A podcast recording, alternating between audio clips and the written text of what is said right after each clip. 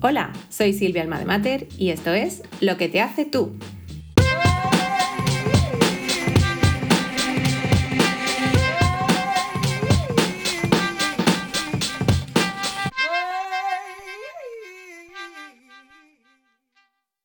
Hola, bienvenida o bienvenido de nuevo a Lo que te hace tú. Soy Silvia Alma de Mater, ilustradora, creadora de contenido, escritora empedernida de newsletters y apasionada de la marca personal. Muchas, muchísimas gracias por la acogida del primer episodio. Esta aventura podcaster está resultando muy gratificante. Y este episodio tiene, como todos, dos partes. Una parte de monólogo, a la que llamo el tema, y una entrevista. La entrevistada de hoy, no te dejo más en ascuas, es Noé Gil Loeb, que ha venido a contarnos lo que la hace, pues Noé Gil Loeb.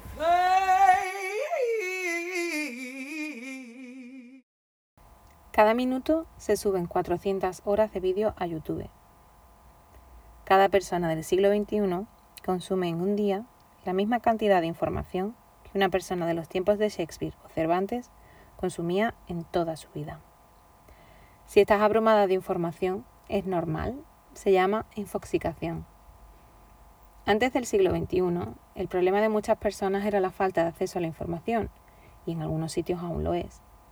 Ahora, el problema que tenemos es el contrario, demasiado acceso a la información demasiado contenido en general entre el que elegir.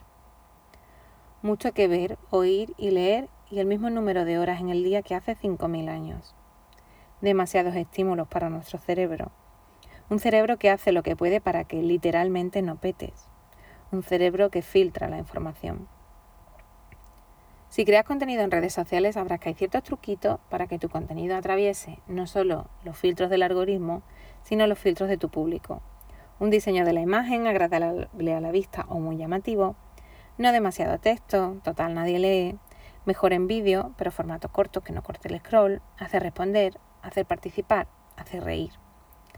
El cerebro responde bien a estas cosas, pero también responde muy bien al clickbait, los titulares engañosos para que la gente haga clic, responde muy bien a las fake news, a los cotilleos morbosos, a la polémica, al enfrentamiento y a la división. Todos estos contenidos en apariencia fáciles, rápidos y sencillos de consumir son los que más infoxican. Cuanto más superficial es el contenido, pero más atractivo, más fácilmente pasa el filtro del cerebro. Pero eso no significa que sea el contenido apropiado, el que estaba buscando consumir. Y probablemente necesites pasar mucho más tiempo y consumir mucha más cantidad de contenido para recibir la información que realmente venías a buscar. A veces parece que si queremos estar en redes sociales porque la opción de no estar también existe, pero no nos gusta, tenemos pocas opciones. O nos infoxicamos con contenido en apariencia útil y en apariencia positivo, que viva el flower powerismo de Instagram, o nos rendimos al doom scrolling y nos infoxicamos de noticias y negatividad. Hay una tercera opción, el famoso deja de consumir y empieza a crear. Estar en las redes creando tú el contenido. En lo que llevamos de 2021 he publicado 27 newsletters, 20 artículos de blog, 3 vídeos de YouTube, algunos TikTok que no he contado, una sala de Clubhouse de 2 horas que fue un poco pesadilla, 80 publicaciones de Instagram, de las cuales 20 son vídeos en directo de más de 30 minutos de, duración, una masterclass grabada y dos episodios de podcast. No he contado las stories, pero puedo estar fácilmente por encima de las 300 y eso que hay muchos días en los que no aparezco. Yo hago muchas de estas cosas, las he hecho en pos de la pura investigación científica. De enero a abril experimenté con distintos formatos y contenidos, a veces cortos, a veces largos, a veces profundos y a veces soberanas obviedades. Digamos que he comprobado que lo que dicen las gurusas del marketing es cierto. Haz tu contenido adictivo con la técnica que te expliqué antes y obtendrás mucha interacción. Puede pasar, y de hecho pasa, que cuando creas contenido que consideras bueno, más profundo, interesante y útil, recibas grillos. Y cuando dices pamplina, pero cubiertas de azúcar, obtengas muchos aplausos. Lo cierto es que si vendes droga, atraerás drogadictos. Drogadictos de la información, en este caso, infoadictos. Drogadictos del conocimiento, de la belleza, de la inspiración, de la confrontación, de la iluminación. Atraerás personas infoxicadas y las infoxicarás un poquito más. Si este es el cliente que quieres, todo ok, no hay nada que objetar. Go on y disfruta. Pero, ¿y si no es lo que quieres? ¿Y si no te sientes bien añadiendo más leña al fuego, creando más ruido, produciendo más infoxicación? Si estás en este dilema moral entre hacer lo que tú consideras correcto y lo que funciona supuestamente en redes sociales, quiero que sepas que no eres la única. Cuando dejo entrever este tema en la newsletter, que por cierto es el único contenido que siempre he hecho 100% a mi gusto, recibo muchas respuestas del estilo de yo también me siento así. Hay incluso un movimiento de slow marketing, imagino que fruto del burnout de los propios marketeros y de algunos creadores de contenido, y espero también que fruto de las implicaciones éticas que tiene la creación de contenido, porque las tiene. Toda acción en un entorno social, como las redes sociales, tiene implicaciones éticas, y mucho más cuando pretendemos formar e informar con estas acciones. Puede que sea el momento de plantearnos que hacer algo que va en contra de nuestros valores, porque total, todo el mundo lo hace y por qué no me voy a beneficiar de ello, pues a lo mejor no es ético que si queremos hacer otro tipo de contenido, también está en nuestra mano. Siempre pienso que si quieres ser la 2, la 2 la cadena de televisión, no te vistas de Telecinco. Ten la valentía de ser la 2, aunque solo te vean cuatro gatos. Netflix hoy nos parece normal y es lo mainstream. Hace 10 años, los de Netflix eran unos bichos raros. Filming, que ya es un éxito a día de hoy, pone todas esas películas que no encuentras en otras plataformas, porque supuestamente no son rentables y no interesan a suficientemente gente. Es verdad que a lo mejor solo un 30% de las personas leen el texto que publicas con tus posts de Instagram. Pero, ¿y si son esas personas con las que te quieres relacionar y no con las otras? Está en tu mano no contribuir a la infoxicación. La pregunta es, ¿quieres?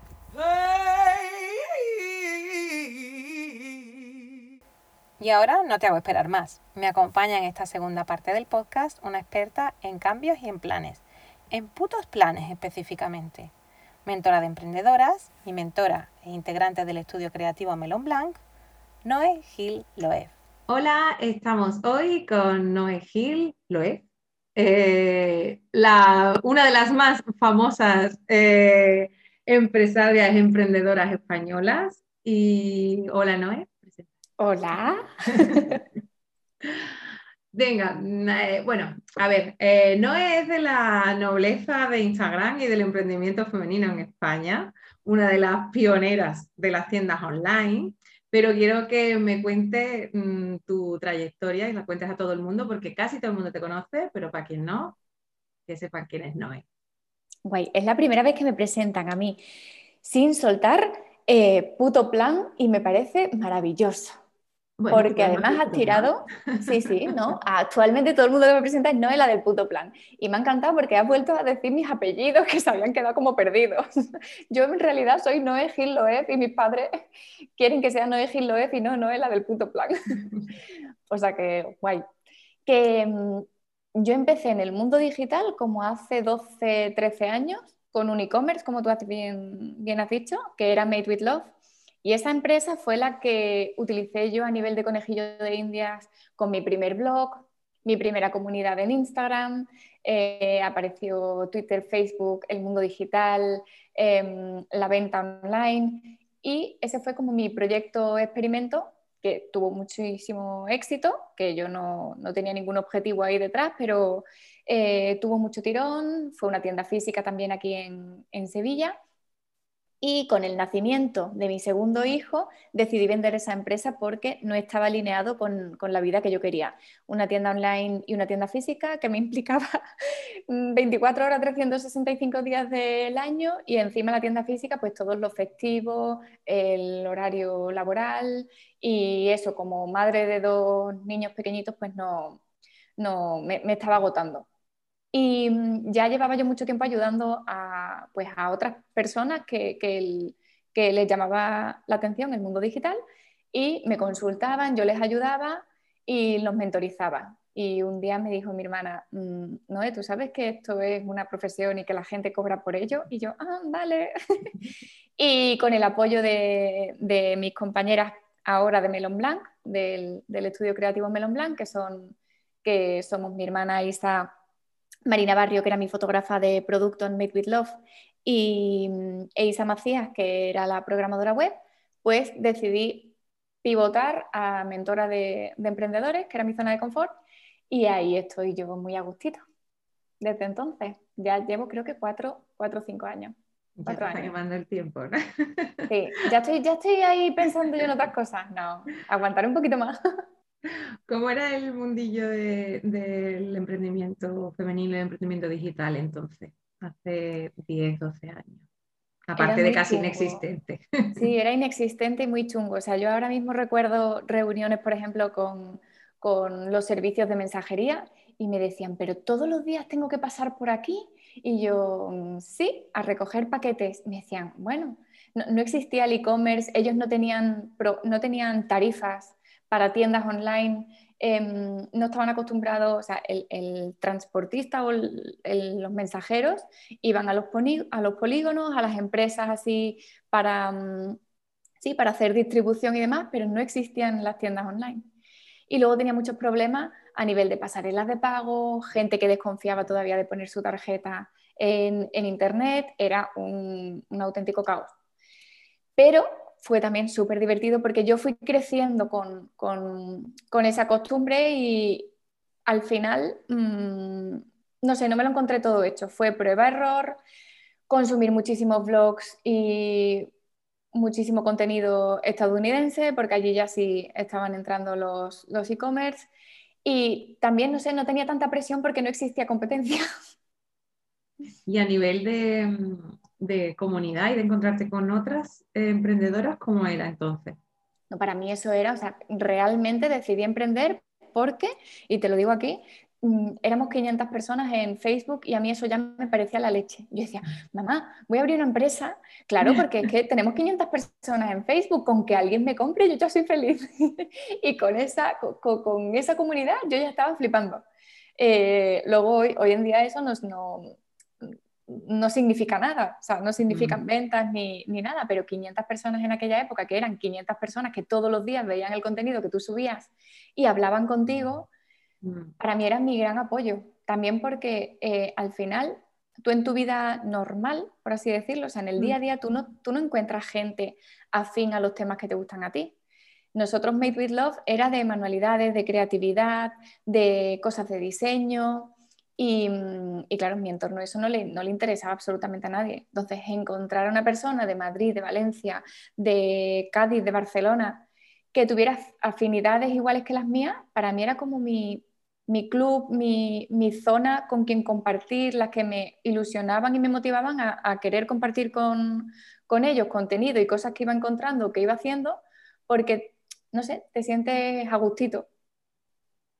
Mm, y a nivel de autoestima también, que mm. no, hemos sido conscientes, pero en los inicios por lo menos mm era un gran potenciador de la autoestima, porque no, al revés que ahora, que por ejemplo en muchos casos eh, parece que como que nos machaca más que, potencia.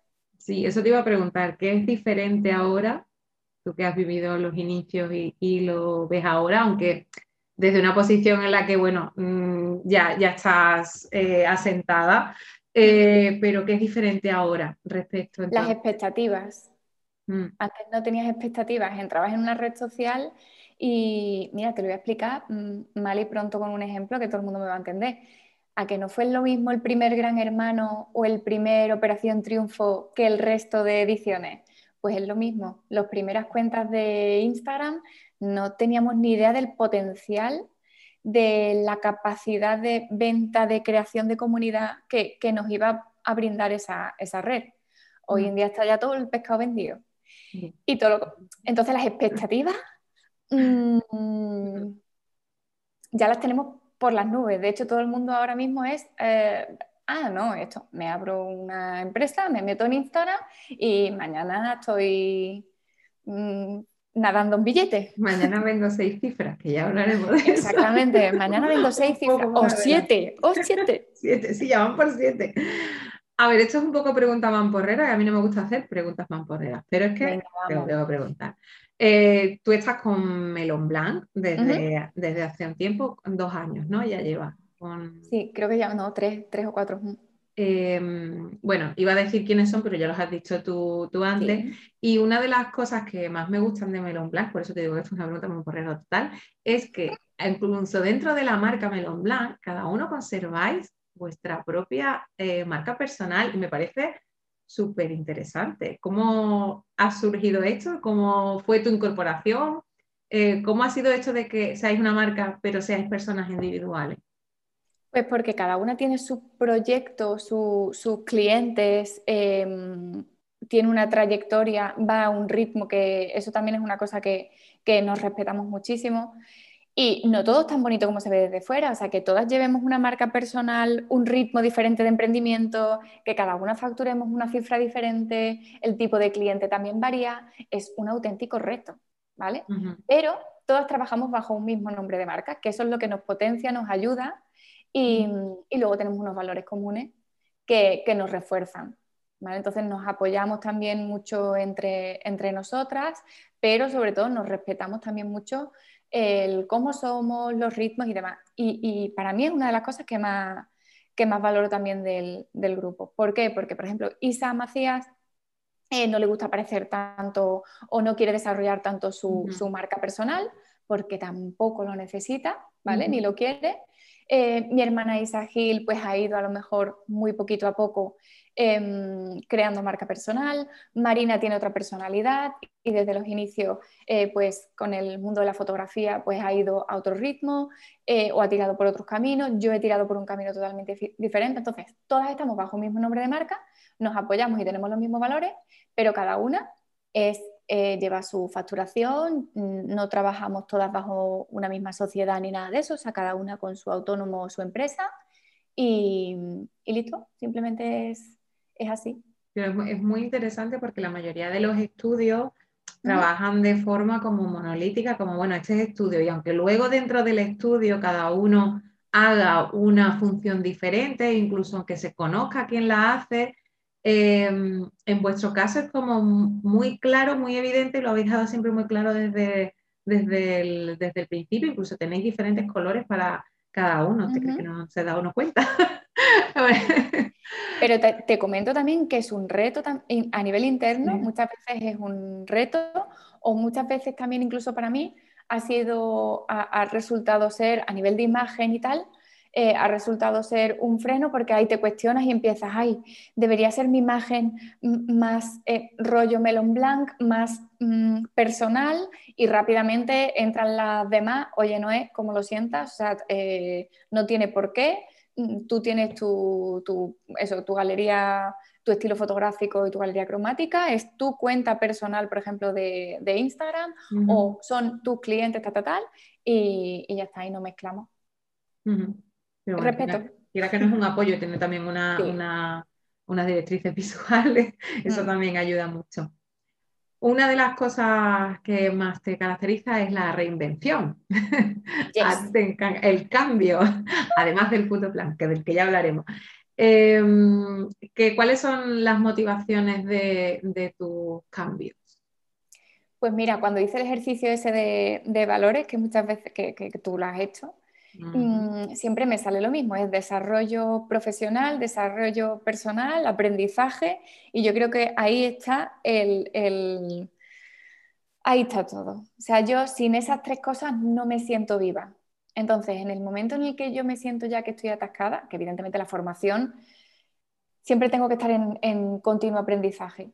Cuando yo me siento que yo ya no puedo dar más de mí o aquí en este rol se me se me ha quedado corto el tema, necesito otro tipo de, motivación.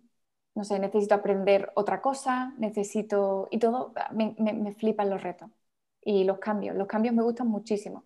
Yo no sé, desde chiquitita, mi, mi, padre de hecho me forró toda la habitación de corcho hasta la mitad, porque mm, prácticamente todas las semanas quería cambiar los muebles de sitio y esa sensación de entrar en mi habitación los primeros, las primeras horas de ese primer día con los muebles cambiados de sitio, con la habitación limpia. O sea, a mí los cambios me encantan. Igual que a otras personas, los cambios le inestabilizan mucho, a mí los cambios me refuerzan.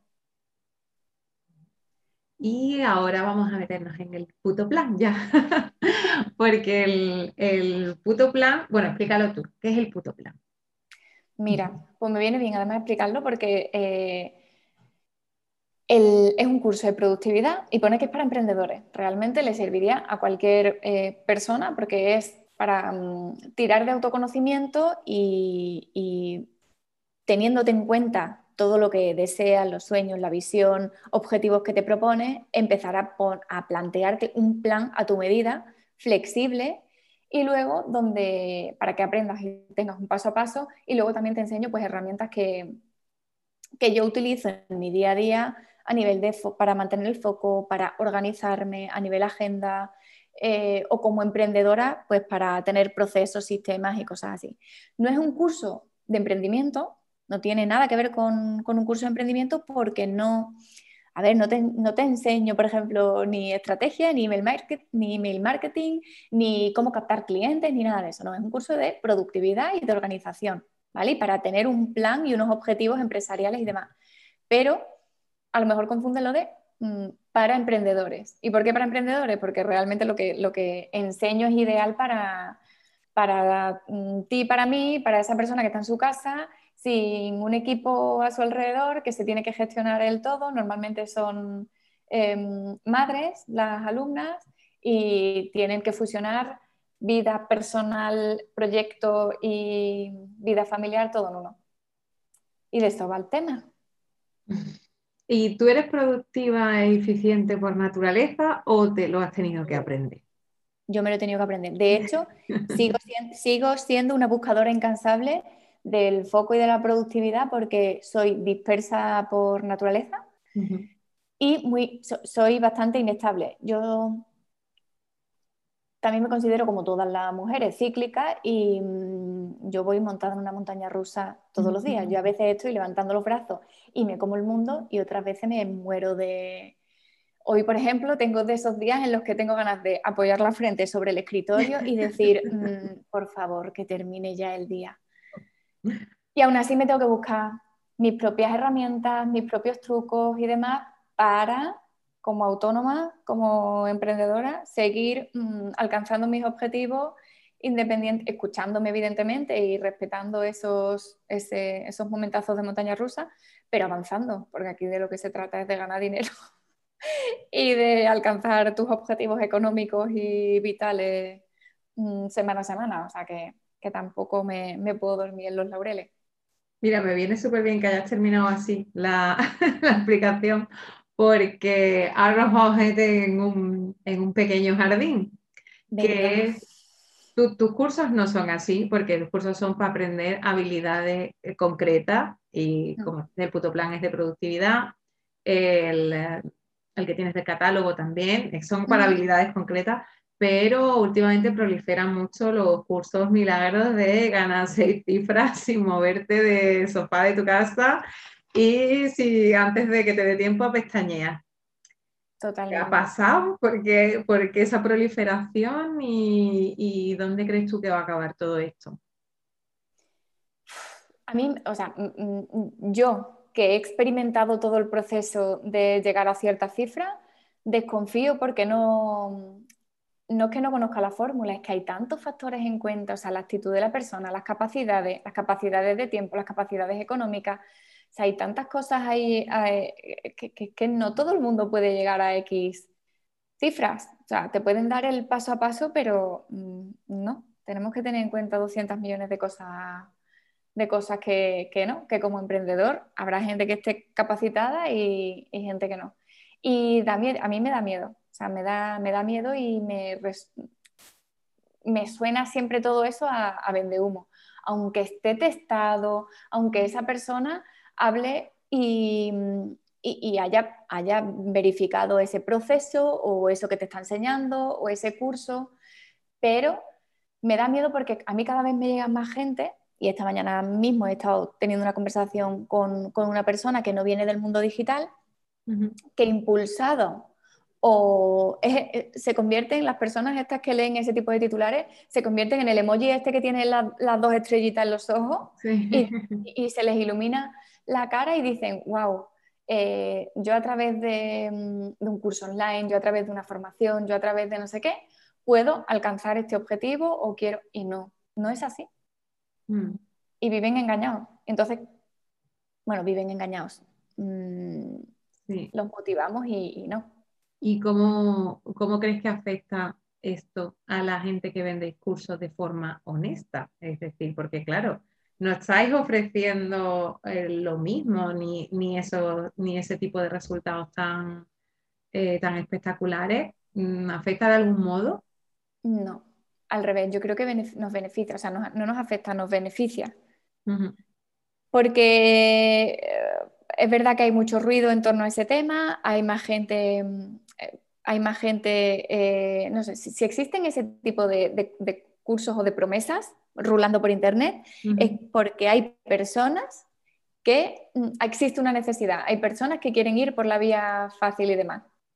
Cuando esa gente salgan rebotados de allí, van a querer mm, formarse en otro tipo de, cursos. Yo de todos modos soy más de cursos mm, más sencillos, más especializados, o sea, que tú puedas decir, yo necesito ahora mismo formarme en esto en concreto, mm. me apunto, lo hago y, seguimos. Siguiente, siguiente formación. Sí, ir aprendiendo habilidad, habilidad, según lo que te vaya haciendo mm. falta. Me encantan los programas, o sea, es que las necesidades son diferentes de una persona a otra. La persona que se mete en un programa la persona que se mete en un curso de, doméstica, que quiere algo ligero, rápido, consumible en cuatro horas y a su ritmo y, gastarse poco dinero.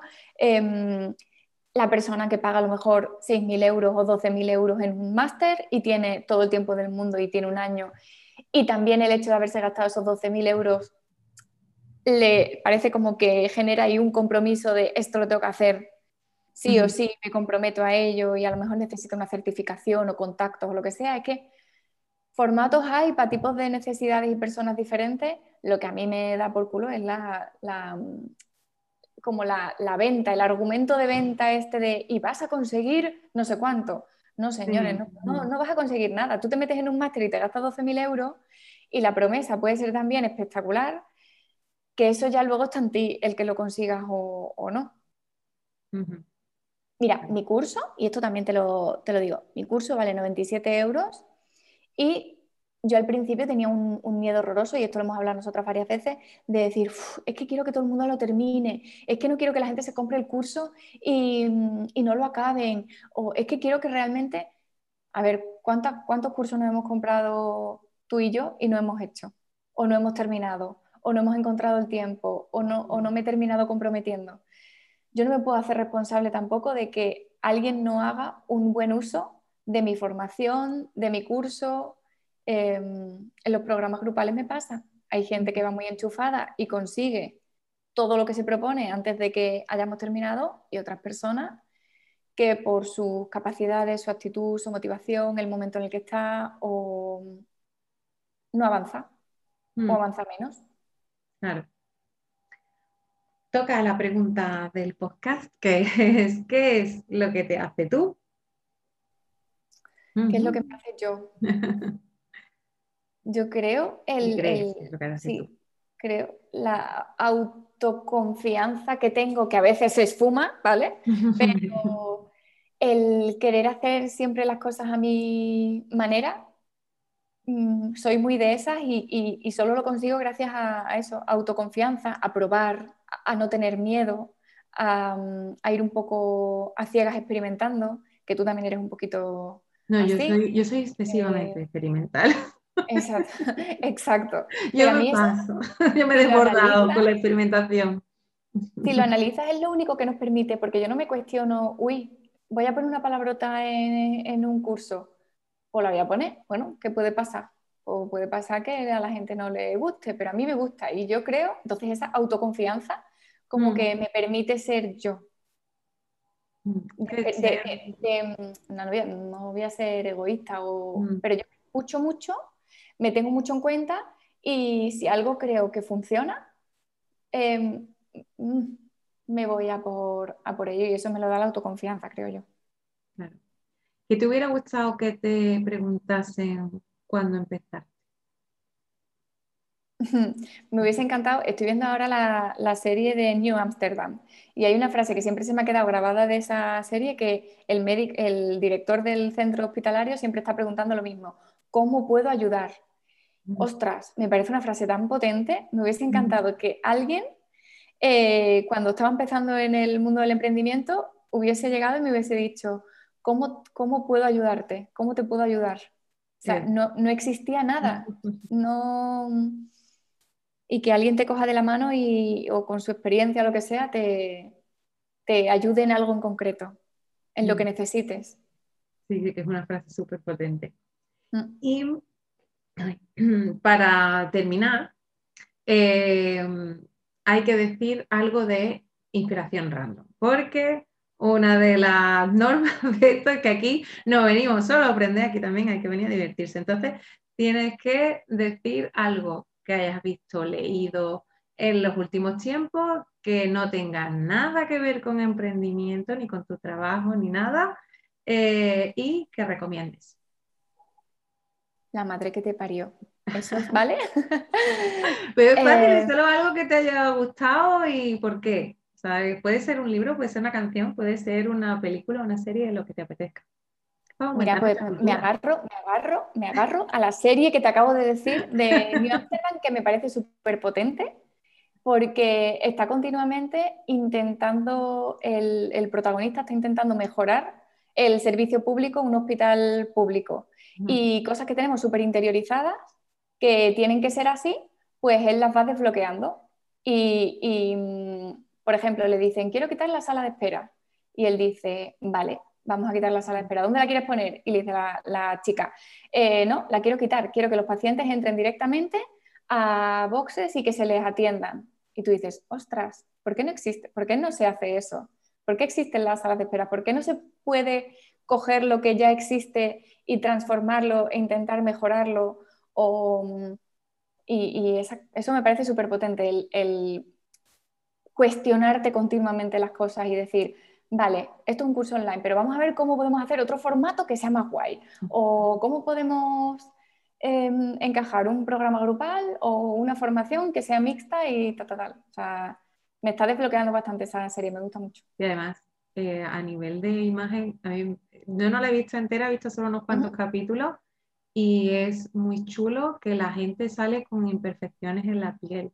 No sale la, no es como Anatomía de Grey o como otras películas, series de hospital, que la, gente no, que la gente no suda, tiene el maquillaje perfecto. No, no, no, se acercan los planos y, ves que la gente tiene poros y es como, y, la luz es de hospital, es como blanquecina. Em, es, muy, es muy chula también de ver porque te, da ese, tiene más realismo. Punto realista. Mm. Pues bueno, acabamos la entrevista. Muchas gracias, Noé, por, venir. Gracias a, ti por, invitarme, por colarme aquí. A mi casi recién estrenado podcast. Y eh, pues ok, muchas gracias. Y si quieres decir algo más, pues es tu momento. No, yo te quiero dar las gracias y sobre todo decirte que no cambies nunca esa forma que tienes de mm, experimentar continuamente, que no te cuestiones absolutamente nada y que me encanta mm, la newsletter, por cierto, que mola un huevo y que te desfogas toda. O sea, que, que, cada newsletter es como si te vaciaras entera. O sea, no quiero, no quiero saber cómo es cualquier cosa que, tú vayas a hacer a nivel ilustración, curso, formación, mentoría o lo que te salga el día de mañana de, los poros. Pues muchas gracias, ahora voy a llorar y todo. Bueno, pues terminamos aquí. Hasta la semana que viene. Esto es todo por hoy. Muchas gracias a Noé por venir al podcast, por hacerme reír, por hacerme llorar y muchas gracias a ti por escucharnos hoy y por acompañarme en este nuevo proyecto que estoy creando con mucha ilusión. No olvides suscribirte al podcast para no perderte el próximo episodio dentro de dos semanas y mientras tanto puedes suscribirte a la carta de Alma de Mater, mi newsletter de los domingos que no es una newsletter, es la carta que te escribí a tu amiga del instituto. También me puedes encontrar en todas las redes como arroba alma de mater. Hasta el próximo episodio, un besito, chao.